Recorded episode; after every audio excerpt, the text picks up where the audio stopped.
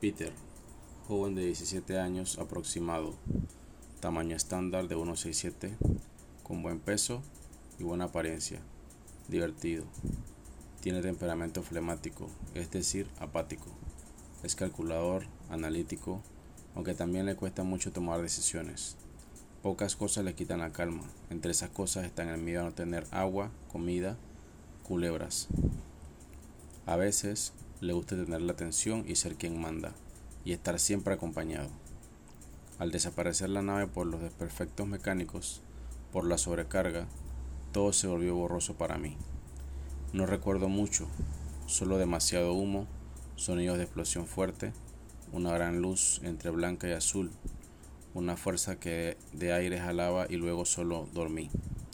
Me siento cansado y con frío, creo que aún no despierto.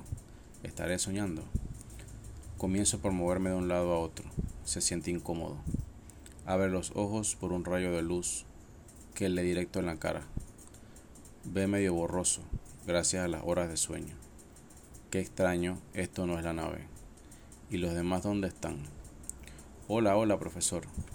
Mirando hacia todas partes se ven muchos árboles, plantas, muy verdes todo. ¿Cómo es que llego allí? se preguntaba. Está muy húmeda la tierra y las hojas. Piensa Peter cómo es que llegó aquí. Íbamos a una excursión, todo el salón de clase con el profesor de biología.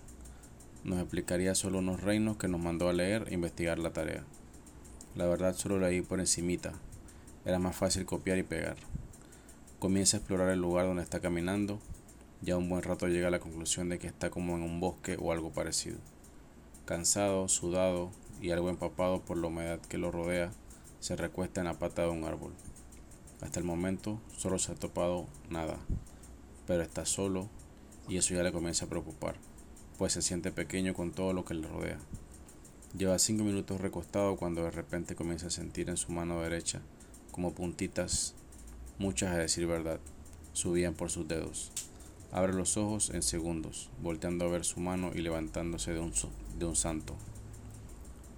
Si está atento a todo movimiento, por más que sea tranquilo, se siente intimidado donde se encuentra.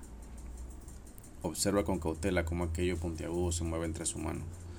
Tiene algunas patas negras. Esas son antenas.